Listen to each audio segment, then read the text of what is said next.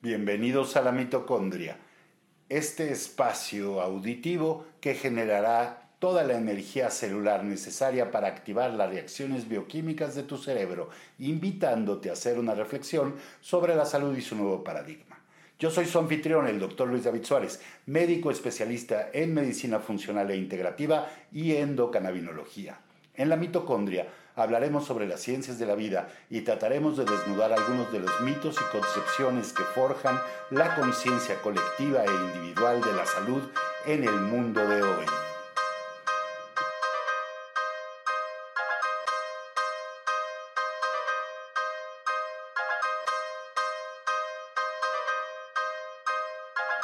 En este episodio de la mitocondria los invitamos a que nos acompañen a la visita que hicimos a la comunidad de San Pablo Huilá en los valles centrales de Oaxaca, donde los y las ejidatarias de esta comunidad se han organizado ya para producir nada más y nada menos que flores de cannabis en un paradigma que pretende dar la vuelta al candado regulatorio que se ha vuelto esta cuestión en nuestro país. Acompáñenos. Cierra tus ojos y acompáñanos, acompáñanos en este viaje hasta las comunidades de los valles centrales de Oaxaca a visitar a las compañeras y los compañeros ejidatarios que se han organizado en sociedades de producción rural para producir flores de cannabis en un paradigma, regulado. Esto es como debiera ser la regulación. Esto es, ellos son, ellas son quienes debieran recibir los mayores beneficios de regular el uso de cannabis en México. Es una comunidad indígena, es una comunidad campesina, es una comunidad marginada que ha sido víctima en diversos momentos de su historia de la guerra contra el narcotráfico y que el día de hoy se ha organizado y ha tomado eh, la iniciativa por la vía de los hechos para autorregularse y producir flores de cannabis con una cobertura legal, que ojalá podamos como sociedad acompañarlos y cerrar el circuito para que se puedan comercializar estas flores con altísimo valor en los mercados en los que se requieren. Entonces, acompáñenos a recorrer estos testimonios de los compañeros y compañeras y a tejer esta historia sobre cómo debiera ser la regulación del cannabis en nuestro país.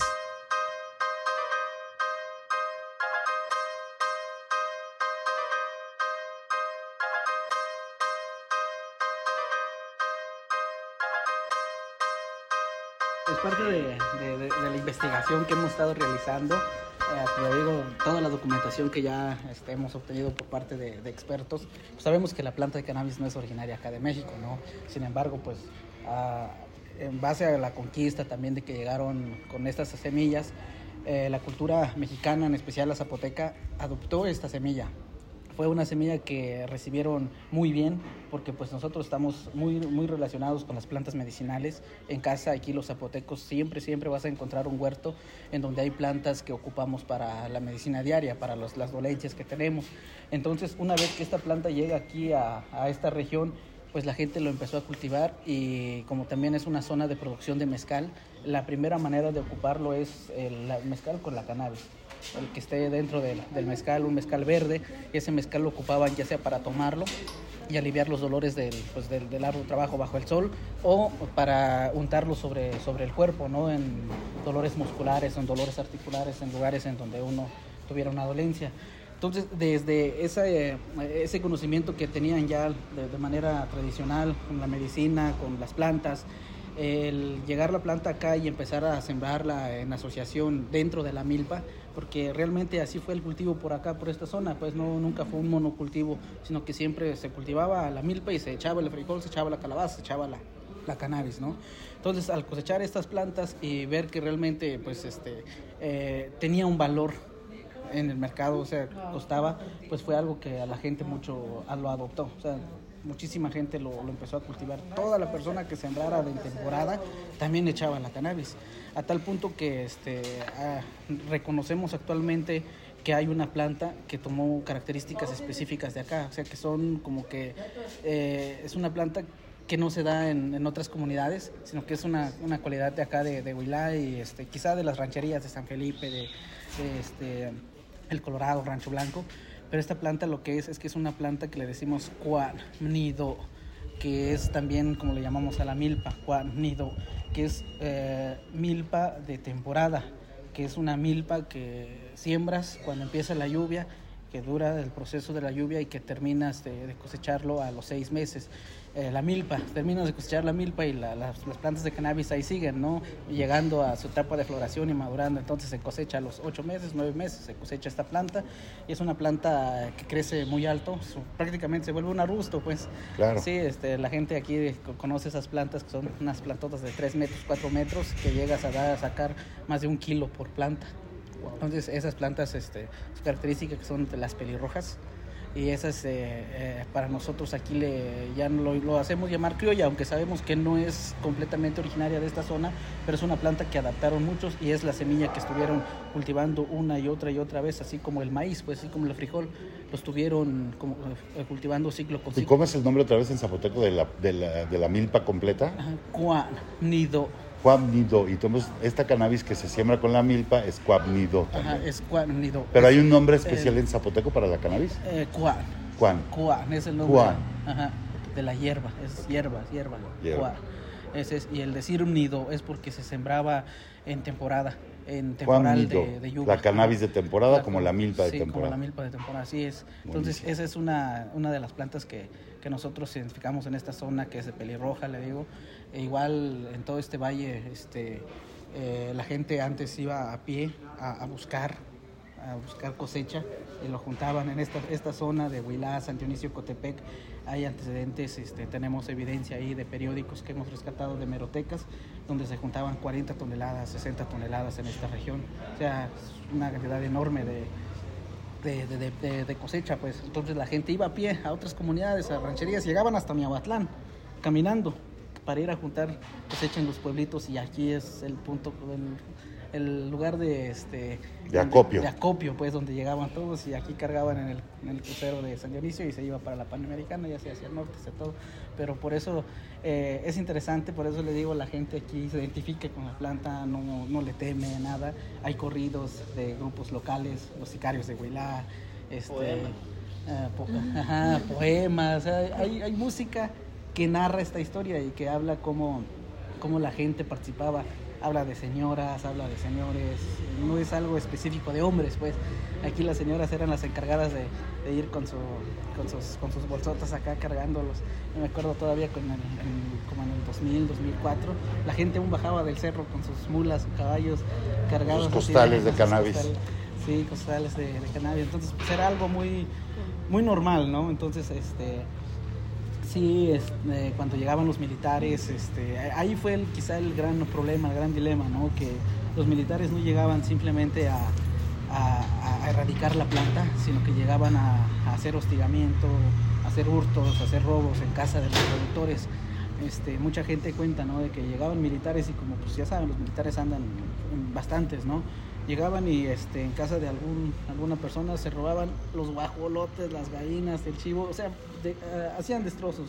No venían por la persona que, estuviera haciendo. Sí, no, aprovechaban, era el pretexto para saquear la comunidad. Sí, saqueaban la comunidad. Entonces, ese fue el gran detalle, a tal punto que la comunidad este, en el 96 y en el 2002 se han enfrentado en dos ocasiones con la militar, eh, con los militares, haciendo que eh, los militares hasta le tienen cierto temor a esta comunidad y este, ya no entran, ya no entran a la comunidad. Ah, veo otras comunidades donde llegan y sin problema ya se meten a las calles. En cambio aquí no es como de llegar y este, con tanto respeto llegan, ¿no? Porque hay antecedentes de que aquí han matado a, militares, pues inclusive Huilá fue municipio, fue municipio. Perdió, perdió su municipalidad por, eh, un por que tuvieron con, con, la milicia y mataron algunos, este, unos altos mandos. Entonces, por esa razón les quitan el municipio y actualmente somos parte del municipio de Santiago Matatlán, que es la capital mundial del mezcal. Que también esa es toda una historia porque Huila es comunidad originaria de producción de mezcal, pues por eso perdimos el municipio. No, pues interesantísima la historia, Roberto, muchísimas gracias. Sí, no, pues vamos a seguir platicando. No, espero poder, poder seguir platicando mucho contigo y con toda la gente de la comunidad, porque lo que queremos justamente también con este podcast, que es un ejercicio de la AMCAN, es justo retratar este momento de la regulación en México, lo que está pasando. Y la historia que tienen ustedes que contar es importantísima. Y justo eso ha sido parte del trabajo con, con Dani, con Daniel, con este, nuestro compañero Michael Matos que este, nos hemos encargado de hacer entrevistas a, a, los más ancianitos que aún quedan, ¿no? Claro. A toda la gente aquí del pueblo, en diferentes rancherías. Este es el pueblo, el casco urbano, pero hay rancherías este, a, una hora, en donde es pues, un asentamiento mucho más pequeño, ¿no? De Dos familias, tres familias. Sí, así, familias, pues tantas familias. La foto de ayer. Y en donde. Era su abuelita. Sí, en donde este, están ellos y hemos eh, hecho entrevistas y para guardar evidencia, en donde ellos cuentan cómo no había sistemas de riego, no había ni siquiera manguera, como este, en los noventas cuando llegaron este, los helicópteros a, a balasear a la gente, la gente que estaba en los cultivos, a niños, pues, que ni siquiera sea, eh, Ole, a casa de Ole, el compañero que van a ir hoy, él tiene esa experiencia de que él estaba en un cultivo y, pasaron con, ¿es herbicida o qué son los que, sí, los que echaban lo mojaron todo a él. Y, gente que este, a las cuales dispararon y todo. O sea, es toda una historia de, de este de, criminalización, de, criminalización, ¿no? Y pero como digo, no solo a, a hombres, no solo sino a mujeres, violaciones, hay mucha evidencia de cómo criminalizaron esta zona. Entonces, por esa misma historia que hay, nosotros ahora queremos ser eh, punta de lanza para esta regulación. Pues queremos y sabemos que tenemos la experiencia necesaria para empezar a producir cannabis en, cantidades, este, pues ya... No solo en cantidades, sino en la calidad, y con la norma que exigen para poderla vender en los mercados internacionales. Justamente esa es nuestra intención. Ahora nuestros compañeros están preparando hasta en el sustrato, ¿no? O sea, ese es nuestro trabajo eh, constante como compañero. Ahora que no podemos producir mucho, estamos produciendo el, el abono, pues el el sustrato para que cuando podamos tener nosotros un invernadero tengamos listo el sustrato adecuado para poder sacar plantas este, inocuas, sanas, que sean, eh, que sean las que van a ser medicina, pues, algo que sirva para consumo humano. Entonces, pues esa es nuestra finalidad aquí en Huilá. Eh, qué bueno que nos visitan. Este, pues también tomen la evidencia de otros compañeros, Regina también, la familia de Regina también tiene una historia excepcional. Eh, yo también soy productor de tercera generación, mi abuelita si ya la vieron en foto, ella cuenta historias de cuando ella estaba chiquita y ya producían, pues. Eh, o sea, de tercera generación, o sea, más. tu abuelita ya producía, pues. Además, y bueno, de tercera de los que vivimos, vive mi abuela, vive mi papá y estoy yo, ¿no? Presentes de que seguimos en, en, esa línea de que nos gusta nos gusta producir, y no solo cannabis, ya, somos agricultores, pues somos agricultores, nosotros tenemos, tenemos ganado, tenemos, este, tenemos eh, animales que prácticamente vivimos del campo, vivimos de la tierra. Nosotros ese es nuestro trabajo aquí en la región. Y este, pues qué bueno, bueno que nos De verdad, gracias y ya sabes que estamos a tus órdenes, al contrario. claro que sí, un gusto que estén con nosotros.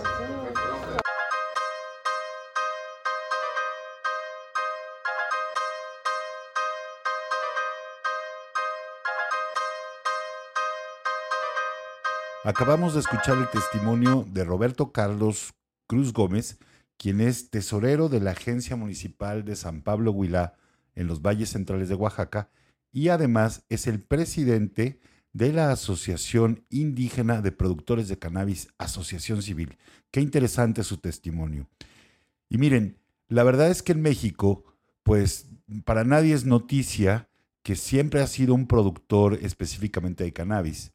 Y antes, pues evidentemente toda esta cannabis la controlaba el crimen organizado.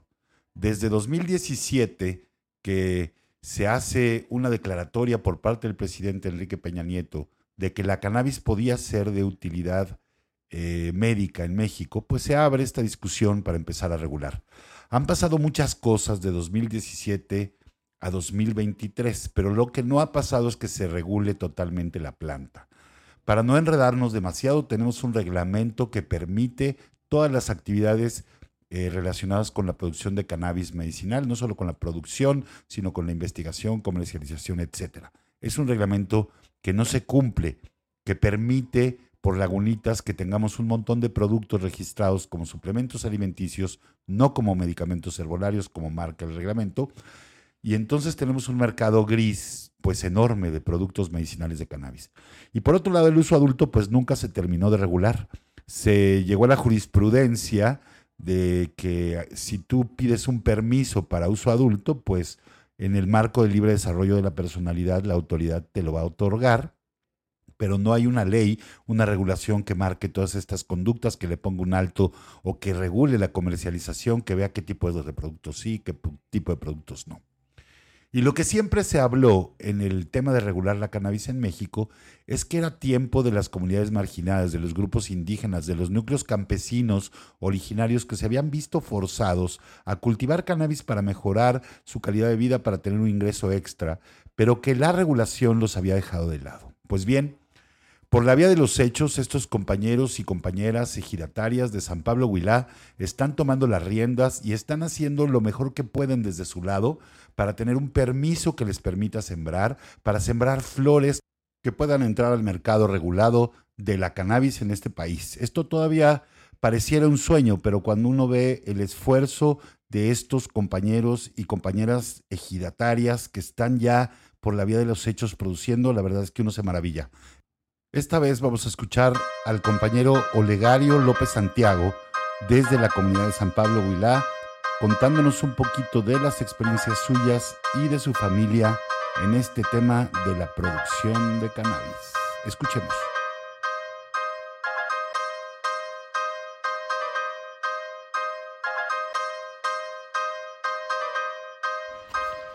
Ya. Yo tenía mucho este que será, estaba yo en sexto, tenía mucho, 10 años yo diría yo. primaria? Sí, primaria. Y em, cuando yo salía de la escuela tenía que caminar este, una, aproximadamente una hora de ida y una hora de regreso. Y de ahí cuando regresaba a la casa, pues eh, mi papá tenía su, su, huerto allá en el campo, ahora sí que lejos. Tenía que caminar otra hora más. Y a la hora de la escuela, a la hora de la salida, tenía que ir este, hasta el campo, ahora sí, a a regar, a checar, ahora es que a verificar este, la plan, el plantío. Una de esas, este, pues ahora sí que yo amo mucho el campo también porque pues es parte de, parte de mi crecimiento. Y este, una de esas horas yo estaba tranquilamente trabajando, iba yo acompañado con, con mi perrito, con mi mascota ahí. Y este, pues ya estamos acostumbrados cuando viene eh, los soldados o este, esa zona, siempre hay aviso, pues ahora sí que anuncia ahí todo el pueblo, dice, ay, pónganse, ahora sí que abuso porque vienen, ajá, pónganse abusados porque viene el soldado, ahora sí, prepárense. Pero como yo estaba en el cerro, pues yo no escuchaba si, nada. nada, escuché nada. Sí, y en eso alcancé a escuchar el sonido del, del motor, así que del, del helicóptero. Ah, helicóptero, helicóptero. Y como es una cañada ya, este, por ahí esta zona de San Felipe, pura cañada esa zona, estaban los cerros pegados. Escuchaba, escuchaba, pero ¿dónde es? No, y de repente volteé así y el, helicóptero venía bajando este, sobre, la montaña. Venía toda la cañada así, yo estaba pues en mero centro del plantío. Pues realmente yo ni... Mm, pues me quedé ahora sí que traumado, yo podría decir, porque venía donde yo estaba.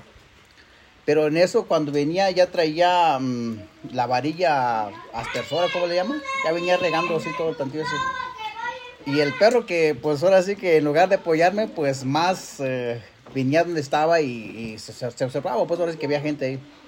Pues gracias a Dios no bajaron los soldados, pero sí este, eh, el perro pues hizo, eh, empezó a ladrar en protección, ahora sí, este, en cuidarme pues.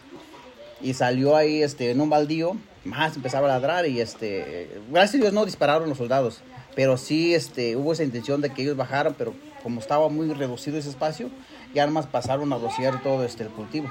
Y la verdad sí me bañaron de, de, de herbicida, pues así. Y este, no, gracias a Dios no, gracias porque sí me logré esconderme entre, este, había muchos arbustos ahí grandes y me metí debajo de los arbustos y ya no, no. luego, luego a bañarse. A bañarse. Sí, claro. Y este, pero la verdad no tardó, no tardó mucho, quizás a lo, a media hora, una hora se notó ahora sí que este, la afectación que hizo el, líquido, pues se empezó a este, dañar el cultivo, se marchitó y se echó a perder todo. Y ya estaba por cosechar, pues. Y ese es lo más triste, un recuerdo que nunca, nunca se me va a olvidar. 10 años, así ver todo eso. Y es muy triste y a comparación de ahora, pues yo me siento pues feliz, alegre y, con tranquilidad porque pues ahora sí que tengo aquí el respaldo del ingeniero, del pues permiso. nadie va a venir a rociarlas. No, ahora sí que, que no se nos ocurra. Sí, ese es este, un cambio totalmente diferente a lo que uno este, pues está empezando a hacer y yo le comento eso a los compañeros, digo, hay que echarle ganas. Yo viví un poco de eso. Eh, lástima que pues ahora sí que mi padre a lo mejor no supo comercializarlo como tal. Y siempre, ya ven que cualquier negocio siempre hay coyotes. Pues ahora sí que entre más había coyotes, pues ahora se perdía la ganancia. pero bueno, se hizo el intento y, y, estamos ahora sí que vivos para seguir adelante. sí.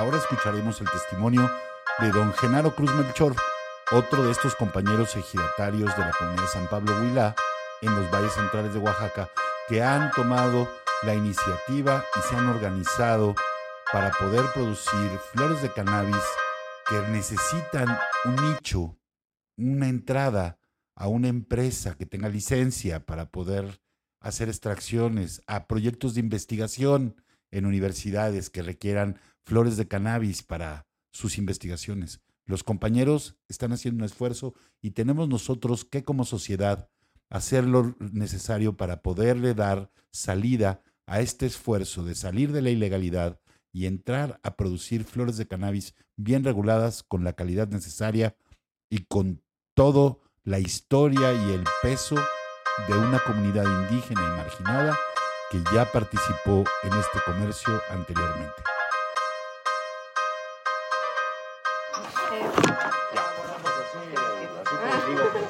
soy la, la segunda. Mis abuelos no sembraron, pero mis padres sí. Entonces yo crecí este, pues desde niño en eso, en, en, la siembra, en la cosecha, en todo eso. Y este, pero así como yo le decía, este, pues en, en aquel entonces pues no, no se hablaba de CBD, de CBD, de THC, de nada de eso, sino nosotros cosechábamos la flor y así lo vendíamos. Y aquí venían, pues, según venían, llegaban los gringos a comprar y, y cada, en cada familia, pues, aportaba lo que tenía. Tenían dos, tres kilos o más, o 100 kilos o así. Entonces juntaban toda la cantidad y ellos se lo llevaban, ¿no? Y nosotros, pues, pues es un trabajo para nuestros padres. Claro. Y pues de eso vivimos también, ¿no? De la milpa, de todo eso. De, sembramos frijoles, sembramos, pero... Y sembrabas la cannabis con la milpa, parte de... Sembramos cannabis con la milpa. Gracias. Y pues la milpa es, ahora sí es el alimento, ¿no? Claro. todos los días, ¿no? Pero, ajá, pero cannabis es el dinero, o sea, de ahí, de ahí viene, el dinero, pues así es, así, así era. Y este, pues en la época de los de los 70, 80, y no, hombre, aquí se sembraba cantidades, pues. Nos platicaban que hasta 40, 60 toneladas llegaban a bajar de aquí de San Pablo nada más. Sí, o de, bueno, de la ranchería. Sí, sí, sí, sí. Toda la ranchería. Hablando de San Pablo, Huilá, San Felipe, eh, Colorado, Tierra Blanca, Rancho Blanco, todos, todos, todos, pues eso era el trabajo de, de todos los de Huilá. Porque en aquel entonces San Felipe también era San Felipe Huilá. Ahorita ya, ya se cambió el nombre. Le, le cuento, Doc, esta comunidad, aunque tiene una iglesia del siglo XVI, no es municipio. Le quitaron la municipalidad a raíz de que tuvieron esos... Pero fue por el pleito con Matatlán, ¿no? No, no, no, Matatlán ni traía pleito. Ah. Ellos, ellos, eran, ellos, Matatlán creo que era, una, era también una comunidad de este lado, que era una agencia, ¿no? Sí, sí, a lo mejor era agencia, a lo mejor. Era agencia. Pero a raíz de que empezaron a tener problemas con el mezcal acá, eh, el gobierno agarró y como se enfrentaron con los militares, pues entonces les quitaron la municipalidad. Este, siempre se mataron un general, según. Sí. Bueno, según dicen que mataron un general, pues la verdad el nombre exacto del general, pues no, no, no sé. Cuentan que es entonces a raíz de eso, Bernal. les quitan la municipalidad y ahora aquí es una agencia municipal, que es más antigua, y le dan la municipalidad a Matatlán. Y ahora el Matatlán es la capital mundial del mezcal pero, y aquí pero originalmente es de pues. aquí. Entonces, se sigue peleando en el registro público agrario. Este, que, se, que, que se vuelva a ser municipio. Salud. Gracias. Gracias, eh, por, la, gracias por bienvenirnos. Gracias, por, recibirnos aquí en su casa y mostrarnos sus motivos y platicar. El otro muchacho es el dueño de la casa. Bueno. Ay, qué rico mezcal, está suavecito, no está tan, tan regañoso. Sí, Ese es de aquí mero de la comunidad, ¿no? lo que vamos a comer está hecho como a dos kilómetros a la redonda. Este sabe aquí. No hay huella de carbono. Bueno, lo paso. Creo que si no fuera también por aquí el apoyo del ingeniero Daniel, eh, pues realmente no estuviéramos aquí platicando porque, este, eh, digo, él nos motivó desde el inicio cuando él llegó a hacer una visita acá y dentro de eso pues este teníamos ahí como el gran compañero a este Roberto Carlos. Y así fue. Ahora sí que nos hicimos amigos entre pláticas y pues ahora sí llegamos a tener el cultivo aquí este que el ingeniero Daniel nos ha proporcionado ahorita. Porque bien lo comentamos hace rato este, aunque sí conocíamos este la cannabis pero ya eh, son de variedad aquí este, de la región por ahora sí. Pero ya es otro eh, otro tipo de, de, elemento que contiene y además este, la planta es totalmente distinta, ahora sí que es una planta muy frondosa, muy alta y, tarda mucho en, cosecharse.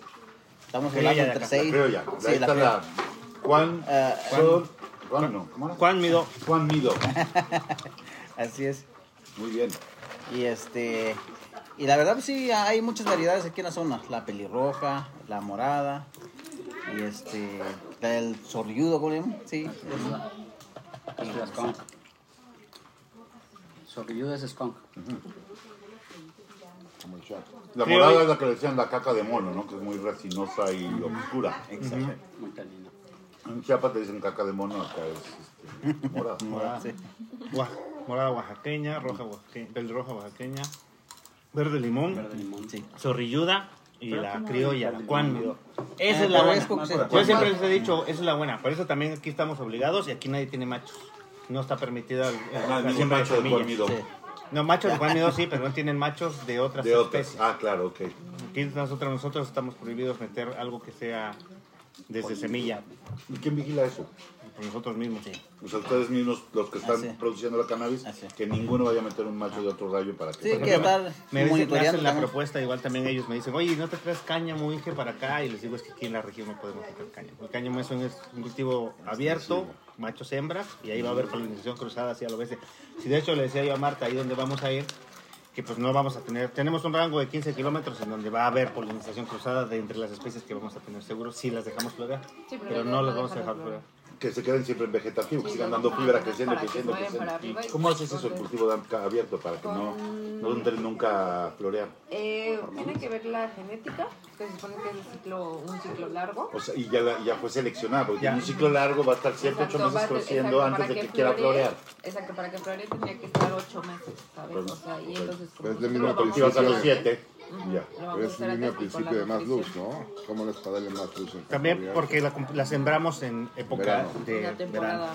Temporada de lluvia. Ahorita se está sembrando. No va a haber chance de que floree. Cuando ya empieza a haber floración, pues ya pasaron seis meses porque ya, ya empiezan ya a temprano. Entonces ya empieza así, pero ya para ese tiempo ya. Corte. ¿Y ves que en siete meses cultives el cañón? En seis.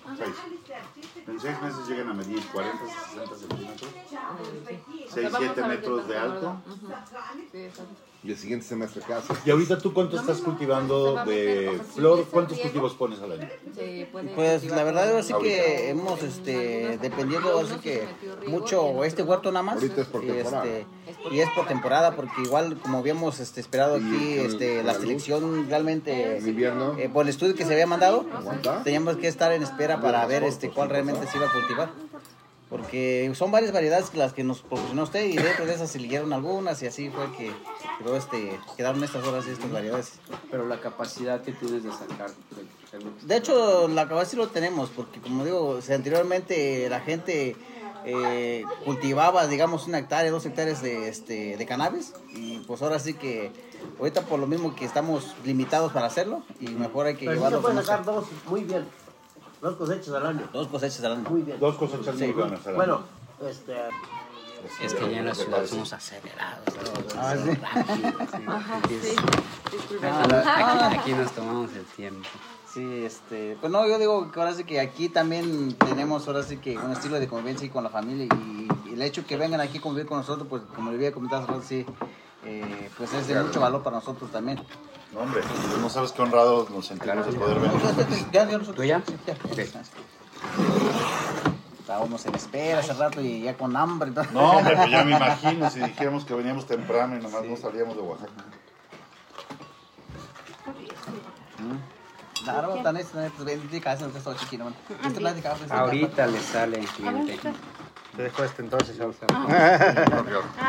se la voy a cambiar. Ya está, este ya está preparada. Dos de cada una.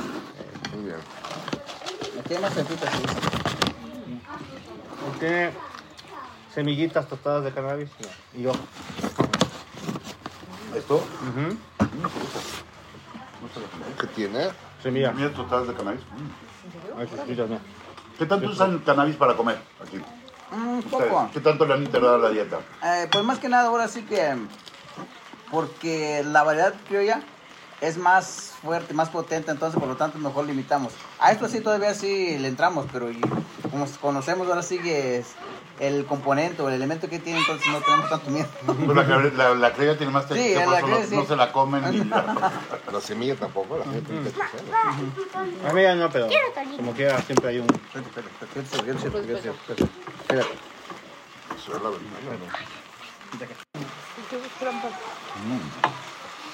Yo he visto plantas de cannabis con alguna variedad así al lado que es una silvestre la silvestre así atascada de plagas y la cannabis. Por eso, esa es la idea, ¿no? Y la verdad sí nos sorprende ahorita. Y esto no, les, no se le ha acercado mucho las plagas o las enfermedades. Ha estado ahí tranquilamente trabajando. Por eso, pues si pones este, diferentes eh, flores tengo una ahí. planta allá en la esquina, no sé si notaron cuando llegaron. Ah, sí. Ajá. Esa porque estuvo haciendo mucho viento y se sacó muy rápido el bordo, entonces fue que se cerró demasiado. Pero apenas estamos tratando de recuperar. Ahora la noté cuando ya entrando. Y las otras estas, igual este el tratamiento que se dio a esas fue diferente a las otras, por eso es que se ve la diferencia ahí. Todo está experimentado aquí. Estamos viendo qué onda.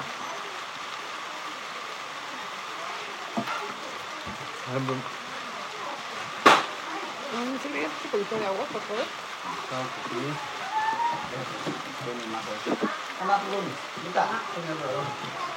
Claro que sí. Más da un poquito contra No, llégale, no, no puedes. Estás comiendo, ¿no? Digo, para la digestión, bien. Nomás me encantó esta historia que nos contaba Roberto Carlos, ¿no? Que decía, aquí es originario el mezcal con su matita de cannabis dentro, la alcoholatura, tanto para los dolores como para frotarte la tomada. Y eso me imagino que en todas las casas hay una botella de mezcal con una rama de cannabis, ¿no? O sea, tienes tu mezcal para beber y tienes tu mezcal para si te duele la espalda. ¿no? Así.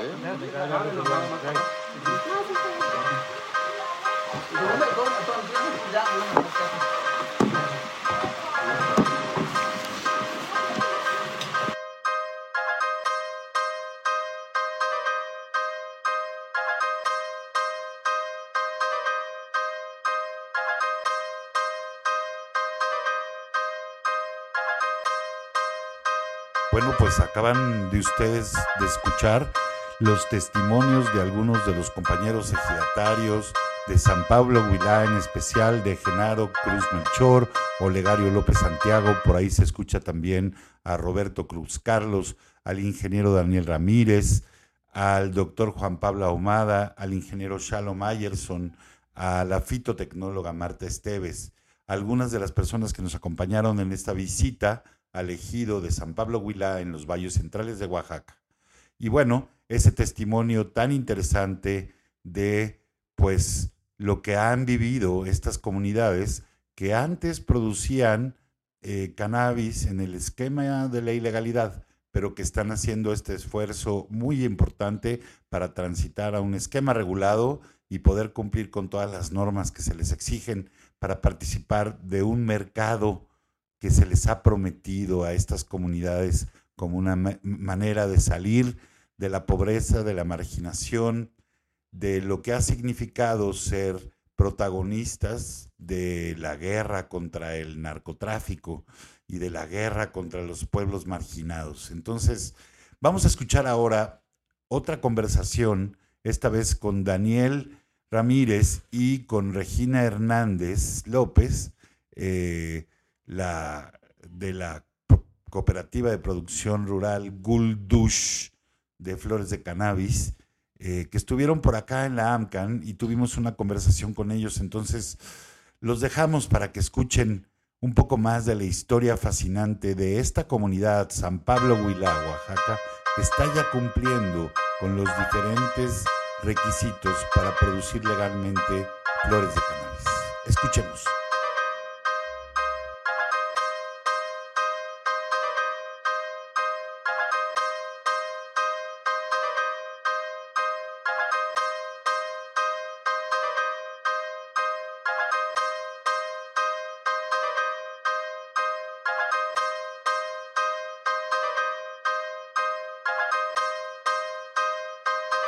Yo les quiero platicar que la AMCAN se aproximó a, los compañeros porque nos invitaron a conocer su proyecto. Ellos ya están organizados, están produciendo cannabis y les hemos fallado como sociedad porque no tenemos cómo eh, darle entrada legal al producto de los compañeros. Entonces queremos eh, involucrarnos para ayudarles a tener pues eh, legalidad.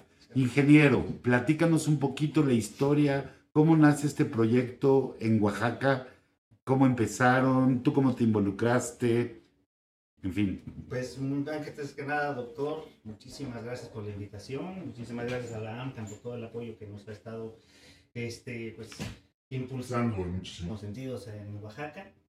Eh, un, servidor, un servidor es ingeniero agrónomo con especialidad en horticultura tropical y automatización de invernaderos.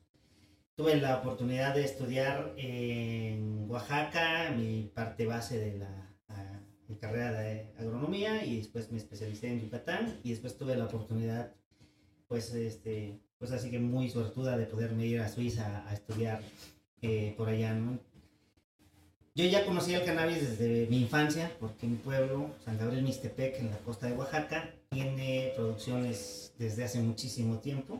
Siempre ha habido eh, la planta de cannabis presente ahí para utilizarla como medicina y pues también para todos los jornaleros cansados que se echan su porrito en la tarde después de haber piscado café, relajarse un poco, ¿no? Entonces yo ya conocía... ¿Siembran, ¿Siembran cannabis junto con café en esas comunidades? cannabis en los cafetales. En los cafetales hay, hay plantas de cannabis en tu comunidad. De hecho, el, el, la acidez del abono del café le ayuda mucho porque le gusta la cannabis el ácido, ¿no? el pH ácido es... O sea, serían cultivos que se pueden llevar bien y además en las zonas altas, ¿no? En las zonas altas de Oaxaca, en las zonas altas de Veracruz, Tabasco. Los dos productos, el café y el cannabis, absorben el aroma del otro. Entonces es, es común que a veces te eches un cafecito y como que tiene saborcito terpenoso, ¿no? Pero entonces, después de mucho tiempo de estar eh, en conjunción, digamos, con la cannabis, eh, pues yo empecé a probarla desde los 16 años. Sabía que existía, pero a los 16 fue mi, mi primera vez que fumé y que pues eh, tuve las experiencias del THC, ¿no? Después, toda mi vida, estuve pues en contacto con la planta, pero en agricultura, en agronomía, fue cuando ya realmente hubo un detonante en donde clínica y académicamente me interesé más, ¿no? Después me fui a Suiza, en Suiza tuve la oportunidad de estudiar allí y tuve este, eh, también la suerte de haber caído en los años en los que empezó la legislación canábica en Suiza, que permitía, en 2006 más o menos, desde antes, en 2004 ya había empezado con varias cosas, pero me permitieron cultivar cannabis con mis roomies, con puras chicas de los dos pisos en donde yo estaba, en St. Gallen, en Suiza, y tuvimos nuestros cultivos legales de cannabis ahí, y pues me empapé de toda la la parte pues ya legal de un país que está ejecutando sus leyes y permite el cannabis. Al regreso de Suiza, ya cuando estuve por acá en Oaxaca, me regresé, me repatrié totalmente y empecé a trabajar con eh, grandes eh, pues invernaderos que estaban empezando a desarrollarse en Oaxaca, que producen tomate principalmente, Pero en muchas regiones y en muchos lugares en donde yo estuve dando asistencia técnica por los módulos de invernadero, también producen cannabis, también, ahí está la, cultura de la botellita verde de la abuelita que quita las reumas, ¿no? Y, y, pues todo el mundo sabía que yo también pues nunca lo he negado, nunca he negado que he tenido pues mucho contacto con esta planta. Me interesa muchísimo, ¿no? Esto, empecé a estudiar de qué se trataba todo esto. Y empecé a darle estos conocimientos a los compañeros, ¿no? Siempre me preguntaban, ¿no? Oiga, Inge, ¿y para mis plantitas de cannabis qué hacemos? ¿No? de mota cómo le hacemos? Y pues les daba yo sus recetas de, de nutrientes, metodología, todo lo demás, ¿no? Y a raíz de todo esto estuvimos eh, pues desarrollando un poco la idea de poder tener algún día una industria canábica en Oaxaca y en México, ¿no? Afortunadamente llega el 2017 y en 2017 el decreto del expresidente Peña Nieto pues nos permite ya que el menos de 1% de THC sea libre, ¿no? Y pues a detonante de poder eh, juntarnos con los compañeros que estaban interesados y que vieron que la legalidad ya venía en ciernes, y empezamos a organizarnos en sociedades de producción rural, a darles una capacitación, eh, sacan sus permisos de autorización sanitaria muchos, yo lo había sacado en 2019, fui el primero en el estado de Oaxaca, y de ahí eh, en 2021 ya sí viene así la ola verde, ¿no? O sea, por eso también hasta la misma empresa le pusimos ese nombre en alemán, Grune Welle, significa ola verde. Y empezamos también a desarrollar a otros compañeros como Regina y otras compañeras productoras que también ya empiezan a tener su empresarialidad en cannabis, formulan sus eh, eh, posibilidades de tener actas constitutivas, ya con una empresa bien registrada en el Registro Federal de Comercio, con RFC, con cuenta de banco y todo, ¿no? Y estábamos en ciernes esperando que ese, ese reglamento se ejecute, ¿no? Y pues en eso estamos tratando de hacer que se pueda hacer, ¿no? Que desarrolle. Oye, y tú como, como el ingeniero que les ha ayudado a aglutinar este esfuerzo, dime, ¿cómo ves a los compañeros? ¿Qué nivel de compromiso, de convencimiento tienen con el proyecto? Y te lo pregunto porque, pues yo veo el proyecto de ustedes, de las compañeras que están sembrando y que ya tienen flores listas que podrían llegar a ocupar un nicho en el mercado. Y lo primero que digo es, ¿cómo hacemos que este esfuerzo no se pierda? Que las compañeras realmente, si alguien eh, pues merece gozar de los beneficios de la regulación o de un paradigma regulado del cannabis en este país, son comunidades como ellas, comunidades indígenas, núcleos originarios que además tienen una tradición canábica, ¿no? Ahorita se nos fue Regina, pero ahorita que regrese le vamos a preguntar para que nos platique ella. Pero tú cómo los ves a ellos, pues, como de afuera? ¿Qué nivel de convencimiento tienen? ¿Qué tan desesperados están de que no les estamos haciendo caso? ¿Cómo, cómo ves esa parte? Pues de inicio la, la primera parte de lo que sería el nivel de convencimiento y compromiso, pues realmente es, es una, es una eh, es un 100% y viene anterior a lo que estamos haciendo ahorita, ¿no? Eh, en algún momento hemos utilizado esa este, frase de que son las guardianas de la montaña, porque realmente las compañeras cultivadoras, sus familiares, sus mamás, sus abuelas, sus bisabuelas que siempre estuvieron, fueron guardianas de esta planta, aunque fue muchísimo tiempo ilegal y perseguida. Ellas fueron las que conservaron las genéticas, las que conservaron las formas de utilizarlas, las que las mezclaron con otras plantas, ¿no? De las que realmente estuvieron, eh, pues, una actividad, pues, de, conservación. Y en, es, en ese sentido, en conservar sus propias eh, formas de medicina y la cannabis en general, pues ahorita les dio esto un impulso más. Tan serio que invirtieron su dinero le pidieron prestado a sus familiares que se fueron al extranjero, que ya tienen un poquito de dinero en Estados Unidos, que fueron mojados y que ellos también sacrificando sus ingresos apostaron a que se pudiera hacer una legalidad, una empresarialidad, una trazabilidad, en que se pudiera desarrollar un medicamento, una medicina que realmente fuera algo que se ofertara a todos, que cumpliera la norma, que fuera cannabidiol realmente, ¿no? que no estuviera este, eh, sin certeza. ¿no? Entonces, el nivel de compromiso, pues, se dice, se cuenta solo, ¿no? Ahora, eh, sí hay mucho, eh, pues, desesperación de cierta manera, más que nada porque no hemos visto avance, ¿no? El rechazo que hay con las instituciones en nuestras solicitudes, por ejemplo, con COFEPRIS, que ni siquiera nos contesta, que aplica la negativa ficta y que simplemente no nos dice nada, ¿no? Eh, es, es un, pues, así que un poco desesperante, pero también nos impulsa a nosotros en Oaxaca a seguir, ¿Por qué? Porque tenemos una situación especial.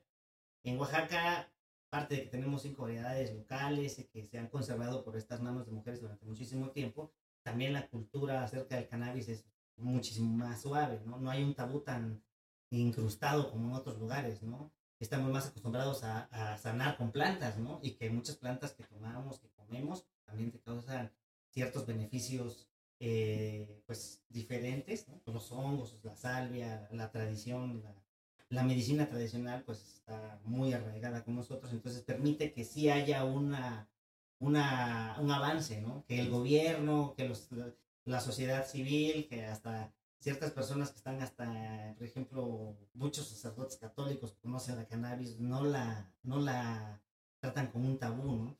Entonces todo eso permite que haya un impulso y que podamos nosotros en Oaxaca decir que, pues, que aunque no nos lo permitan, nunca nos lo han permitido. Entonces, venimos porque nos dijeron que a lo mejor nos daban chance. Pero si no nos dan chance, todos nosotros por usos y costumbres seguimos. Oye, Regina, ¿y tú como, como productora, como comunera, como... ¿Es, es, es comunidad de ejido o es, es ejido?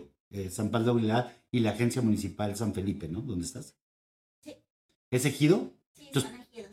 Tú como ejidataria, en tu familia, ¿por cuántas generaciones han sembrado cannabis? En mi familia, bueno, por lo general todos somos ejidos ahí. Entonces, en mi familia la generación ha sido de tres generaciones. ¿Tres generaciones? Sí. Y pues en otras familias hay más generaciones. Atrás. ¿Nos puedes platicar un poquito cuál es la tradición del uso de cannabis en tu comunidad? ¿Tú cómo la conociste? ¿Cómo te involucraste con ella? ¿Cómo es tu relación con la cannabis? ¿Cómo llegaste a, ser productora? Bueno, mi relación con la cannabis es totalmente diferente a, la forma en la que lo ve, en la que lo ven las otras personas, porque yo me crié en mis padres mm, me me criaron entre ver la planta que, pues la planta que, no es una mala planta y que, las, que esa planta tiene formas de curar a las personas, ¿no? Claro, para ustedes siempre ha sido un medicamento, ¿no? Entonces en tu, en tu, familia lo utilizaban médicamente y tú heredaste esa tradición, así conociste la planta. Ah, de hecho, la forma más común de utilizarla como medicina es mezclarla con, con mezcal. ¿Y tú tienes tu botellita de mezcal con flores de cannabis? Tenemos nuestras botellitas de flores de cannabis con mezcal. Entonces, cuando llegas cansado de algún labor de campo de todo el día, pues llegas muy cansado de tus músculos, entonces te lo frotas y tratas de masajearte y pues, te relaja y ya después de un rato te sientes aliviado otra vez con mucha energía. Eso. Oye, y además me imagino que además de trabajar medicina a base de cannabis, también trabajan otras plantas, ¿no? Sí. ¿Y les dan el mismo tratamiento con mezcal? Sí. O sea, el mezcal es el alcohol que utilizan para extraer los eh, principios activos de las demás plantas, ¿correcto? Exacto. O algunas plantas que son medicinales que aún no se conocen en México, pero que pues en la comunidad o en las rancherías se conocen y pues, por ejemplo, yo conozco una planta que me ha dicho que pues esta planta sirve para esto, sirve para esto y pues lo he aplicado hasta hoy en día porque hace poco tuve un perro con ¿cómo era? ¿Esa enfermedad? Le dio parvovirus. Le dio parvovirus a mi perro. ¿Y le diste un remedio herbolario? Sí, le di una planta que mi mamá dice que bueno, que nos sirve a nosotros, a los seres humanos, que, bueno, somos seres humanos tanto como los perros, como todos los animales seres vivos, ¿no? Claro. Pero pues eh, a nosotros nos sirve también como medicamento y pues se nos hace más fácil uh, consumir plantas como medicina, tratarnos con plantas.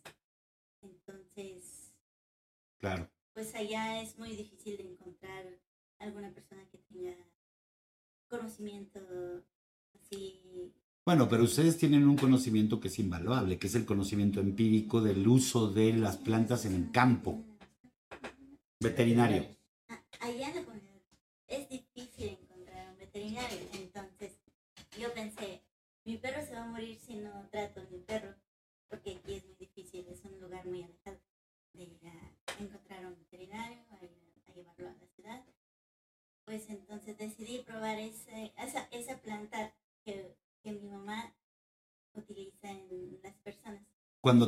Enfermedad viral, una enfermedad respiratoria. Y por ejemplo, con el COVID, ¿no estuvieron utilizando remedios como, como esa planta? En el COVID se estuvo utilizando la cannabis. ¿La cannabis? Sí. ¿Pero para qué? Para pues, que tus pulmones no se infectaran.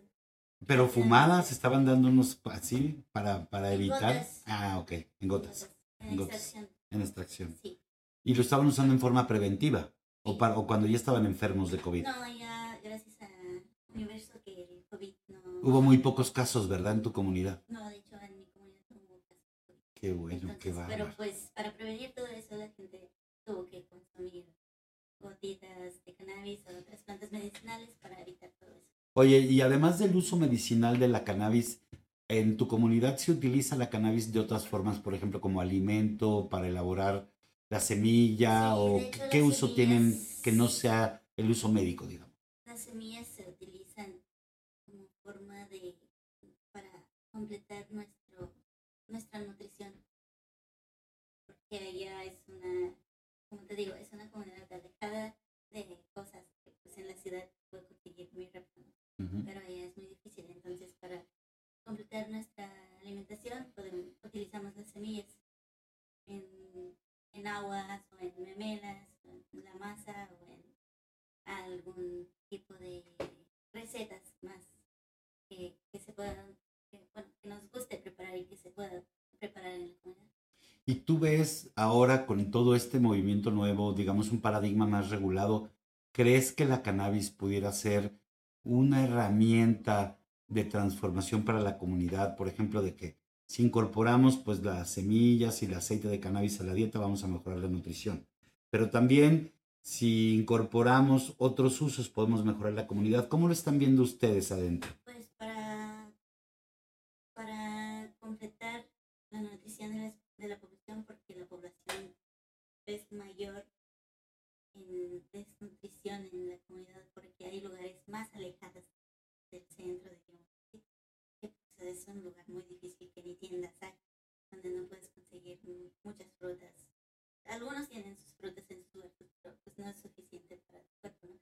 Entonces, la intención sería ah, enseñarle a las demás personas a cómo utilizar las semillas en la nutrición, en sus alimentos y todo eso, pero pues sería también muy importante para las demás personas en la ciudad, porque eso, es- eso de las semillas es muy, muy, muy natural, consi- consumirlas y pues tienen muchos beneficios para tu cuerpo. Oye, y a ver, platícame un poquito la historia de la comunidad de San Pablo, Huila y San Felipe. Em, ¿qué, ¿Qué relación tuvieron con la cannabis anteriormente? O si le preguntamos a los abuelitos del pueblo qué te dicen de la cannabis. Pues ellos van a decir cosas buenas de la cannabis y también cosas malas que les pasó por cultivar cannabis. Entonces, ¿Cómo qué?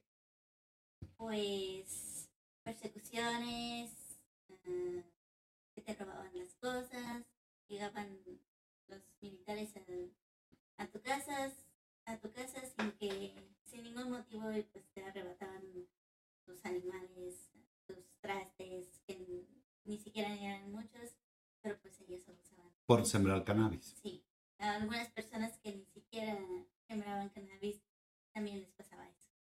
Ok. Porque, por ejemplo, yo tengo una tía que pues vive cerca de, de un huerto.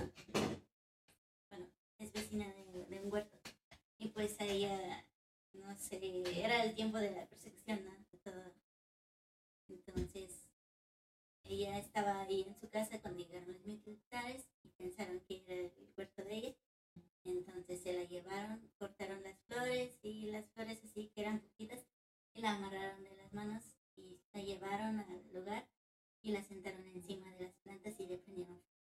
¿Es en serio esto que me cuentas? ¿Eso fue tu tía? Sí, de hecho, ah, me lo contó hace poco porque ella vive muy lejos de donde yo vivo, entonces casi no tenemos mucha relación entre, digamos así. Bueno, pero entonces es un claro ejemplo, ¿no? Como en tu propia familia y en, en una generación que todavía está viva, pues hubo víctimas de... de... Hecho, hay otra víctima más. A ver. De un... El papá de un compañero que ahora es también parte de lo legal, digamos así. Que a él le tocó, a su papá le tocó que pues lo balancearan desde un helicóptero y pues... Que lo persiguieran ahí en el cultivo. Ahí, pues eh, nos agarraron a balazos. Bueno, a él lo agarraron porque los militares eran muchos y era claro. solo él, ¿no? Claro. Se dieron un balazo en el ¿Y, ¿Y ahorita cómo es la relación con el ejército? ¿Ustedes en la comunidad y el ejército pasa por ahí, no pasa? ¿Qué pasa ahí? De hecho ya no han venido. ¿Ya no? Ya no. Creo que por lo que estamos tratando de, de hacerlo legalmente y pues ellos están viendo las notas, eh, las noticias que pues tampoco y ahora más porque hay leyes que nos protegen a nosotros como pueblos indígenas. Claro, claro. Sí, a mí me llama mucho la atención el esfuerzo que hacen y de verdad lo, lo admiramos mucho. Queremos ayudar a que se mantenga.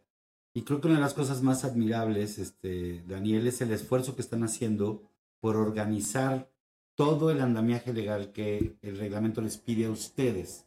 Entonces, eh, platícanos un poquito cómo ha sido este proceso de organizar a los compañeros en sociedades de producción rural, este, qué les falta, cómo podemos eh, ayudar a que sea realidad esto.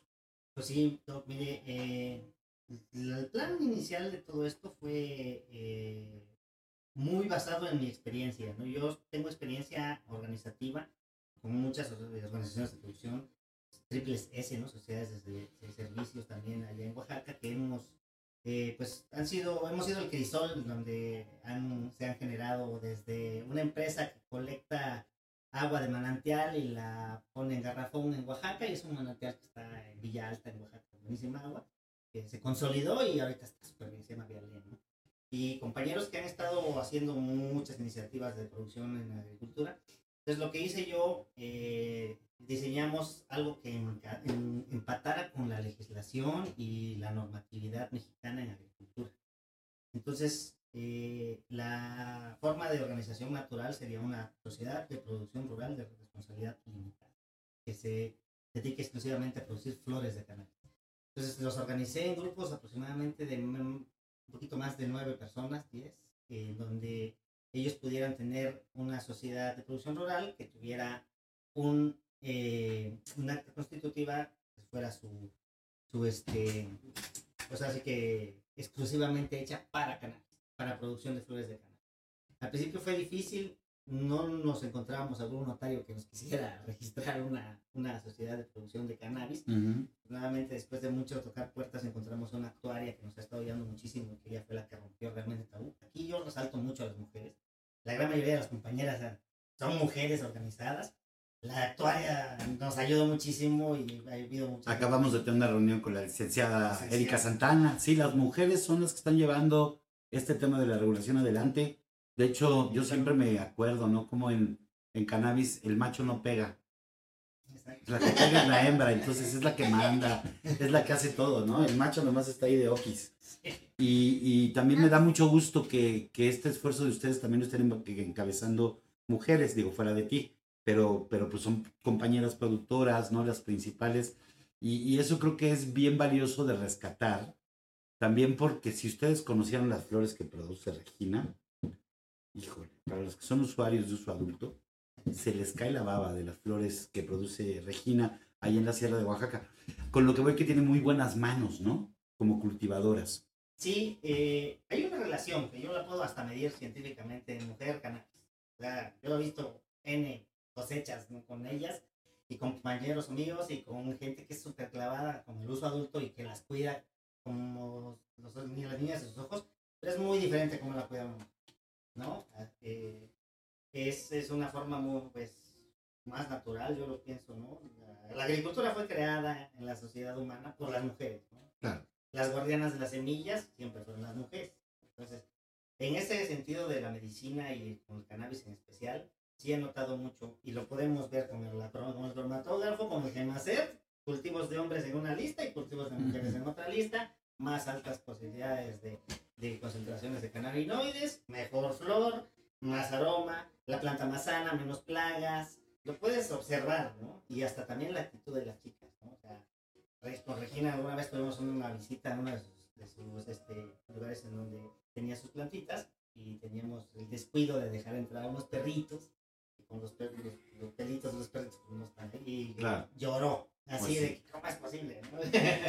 entonces eso no lo hace un varón para nada oye y a otros cultivos les ponen el mismo cuidado que a la cannabis sí sí o sea, todo tu solar está así de hermoso como las flores de cannabis.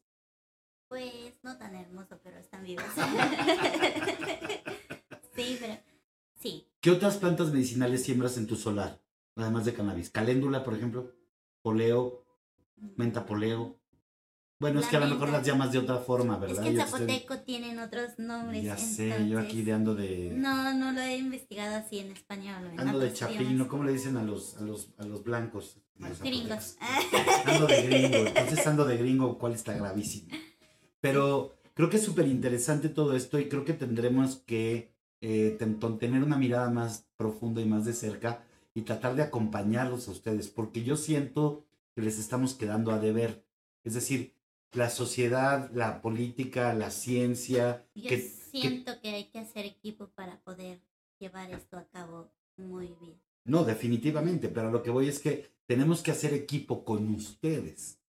Y parte de la intención de este podcast y de visibilizar iniciativas de estas es que la gente se entere de lo que está pasando, porque no sabemos de esto que está pasando. Realmente creemos que eh, inclusive nos lo preguntan a nosotros como expertos, oye, ¿qué está pasando de cannabis en México? No, pues nada. Y en realidad lo que están haciendo ustedes es una historia bien importante que hay que contar, que hay que relatar y que hay que ver cómo nos sumamos a hacerla fuerte, porque yo vuelvo a lo mismo. Hicimos una regulación del cannabis y dijimos, o dentro de la letra de esa ley, que los principales beneficiarios tenían que ser comunidades originarias o campesinas que hubieran sido víctimas de la guerra contra el narco. Aquí hay un ejemplo de esas comunidades que además la tradición canábica va mucho más allá de lo que pudo haber pasado en los 60, 70, que mandábamos toneladas de cannabis a Estados Unidos. Hay una tradición de uso médico, probablemente que podamos tratar desde tiempos de la colonia, ¿no? Y pues son estas mujeres las que están tomando la iniciativa, que dijeron, yo voy a pedir mi permiso de uso adulto para sembrar y voy a usar este permiso para sembrar dentro de mis usos y costumbres y quiero participar en este mercado legal. Y lo que no hemos hecho nosotros como sociedad es avanzar las leyes y las instituciones para que estén a la par de la iniciativa de ustedes, ¿no? Y creo que efectivamente se trata de sumar y de sumar esfuerzos que vayan en esa dirección, que les ayuden a ustedes a consolidar su proyecto y que además no se los arrebaten. Este proyecto es de ustedes, ¿no? Tiene que ser de ustedes y como lo habíamos platicado en algún momento, Daniel, van a llegar, y seguramente ya han llegado, 40, 50 iniciativas que se quieren montar en su proyecto para hacer algo personal o propio, diferente. Y esto es algo que tenemos que cuidar mucho, ¿no? Nosotros, por lo menos desde la visión de la AMCAM, para nosotros es bien importante darle su lugar y respetarlo como tal, y que si vamos a avanzar sea hacia donde quieren avanzar ustedes, ¿no? Porque si no estaríamos faltando a lo que dijimos, que es que realmente esta regulación de cannabis medicinal pues les ayude a ustedes, ¿no? Pues sí, de inicio, las que nosotros estamos apelando a la legalidad pertinente, conforme a lo que nosotros ya conocemos, ¿no? Hay, hay una parte que eh, pues no hemos ejecutado, como mencionaba doctor, nuestros usos y costumbres tienen un valor especial en la ley. En, la, en esta república, en nuestra constitución, están tomados como un punto aparte. Entonces, si este, estamos en, en, el crecimiento, sí es frustrante, muy frustrante para todos que realmente pues está quedando en letra muerta toda esta legislación y, el, reglamento, pero no nos vamos a parar, ¿no? Si ya nos dijeron que sí se puede y está esa, esa ley ahí vigente, pues la vamos a parar. Sí, no, y, yo creo que lo que ustedes están haciendo es lo correcto, avanzar hasta donde la ley me permite. Yo estoy cubriendo, ustedes han cubierto todas y cada una de esas aristas que la ley exige para poder tener un emprendimiento canábico. Y lo que falta pues es avanzar la otra parte para que nos encontremos en ese punto en el que ustedes sean dueños del proyecto y realmente tengan un beneficio importante, ¿no? Sí, beneficio de los pacientes. Exacto, porque aquí, al final de cuentas, no nos olvidemos estamos hablando de cannabis de uso médico, que puede beneficiar a un montón de gente, que puede venir además a, modificar la nutrición, a complementar en comunidades en donde hay poco acceso a veces a alimentos de alta densidad de nutrientes, pues la cannabis es un superalimento, ¿no? Las semillas de cáñamo con su cantidad de ácidos grasos, proteínas, etc. Entonces es un proyecto que involucre eh, o que incorpore a la cannabis transversalmente, que aproveche la historia que ya tienen ustedes, que aproveche eh, esta tradición, pero que la lleve más allá, a un emprendimiento canábico y que el medicamento que se produce en las comunidades de la sierra, de la zona de los valles centrales de Oaxaca, pues el día de mañana con un registro de medicamento herbolario, pueda, o de, o de remedio herbolario, pueda llegar a las latitudes en las que sean, ¿no? Y, y aquí la, la, gran, la gran noticia, yo creo, es que ustedes están pudiendo conjuntar muchas iniciativas y nosotros como asociación nos sentimos muy honrados de poderles ayudar en lo que sea para que esto sea una realidad, ¿no? Sí, no, les agradecemos mucho. ¿no? no hay nada que agradecer, al contrario, como te digo, nosotros les estamos quedando a deber. Si yo lo que siento es que no podemos tener aquí a la gente de Cofepris y a la de Senacica y que ya abonemos lo que falta, porque lo que nos falta se va a resolver con voluntad política, ¿no? Sí, eso es lo que nos estaba faltando en México, ¿no? La administración es la que está empezando a, a, a quedar corta, ¿no? Nosotros todos, tanto la área médica, la área de productores, las extracciones, ¿no? Hemos quedado en lo que se requiere. Está, tenemos trazabilidad, tenemos registro de semillas, tenemos todo lo que se requiere lo único que nos falta es que nos haga caso el gobierno y que destrabe esto por voluntad de ellos, no por nuestra. Claro. Lo único que nos hace falta ahora es que nuestro gobierno deje el ego por un lado por cuestiones políticas con su otro compañero pues que no tiene nada que ver con nosotros como productores indígenas que somos que nosotros estamos viendo desde otro punto que médico para las personas enfermas que pues no pueden obtener medicamentos de otra forma más que pues de, de ilegalmente y que nuestro gobierno desaproveche las oportunidades que se puede hacer con el cannabis como económicamente como en la salud como en el alimento de las personas y entre muchas cosas más que se puede obtener de la planta. Mejor dicho, imposible. Muchas gracias. Ingeniero, muchas gracias, Regina. Yo sé que no es la primera vez que vamos a platicar en este podcast, haremos más sesiones, pero les agradezco mucho su tiempo. Y al contrario, vamos a seguir en la lucha. Y como dices, ingeniero, si, no, no, si nos dicen que no, vamos a seguir buscando hasta que nos digan que sí. ¿Cómo sí? Pues si no saben cómo, pues les podemos decir cómo sí. ¿Ya ven? Eso es. Muchas gracias.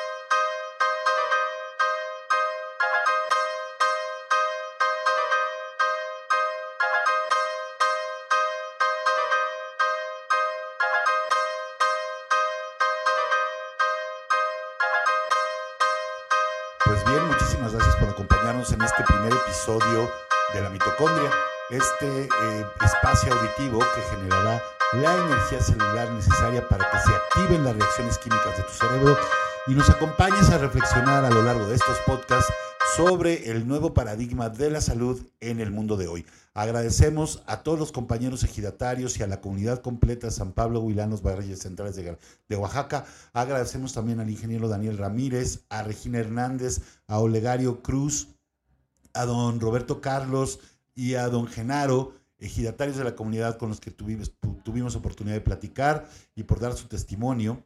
Eh, también agradecemos a la Clínica Sanar Integrative, que es la patrocinadora de este espacio. Y queremos invitarlos a que nos sigan en todos los lugares donde puedan encontrar este podcast. Recomiéndenselo a más personas para que este, esta historia tan importante de los compañeros de Oaxaca llegue a más voces y el día de mañana realmente podamos ver sus flores en un mercado legal de la cannabis en México. Muchas gracias por acompañarnos y nos vemos pronto.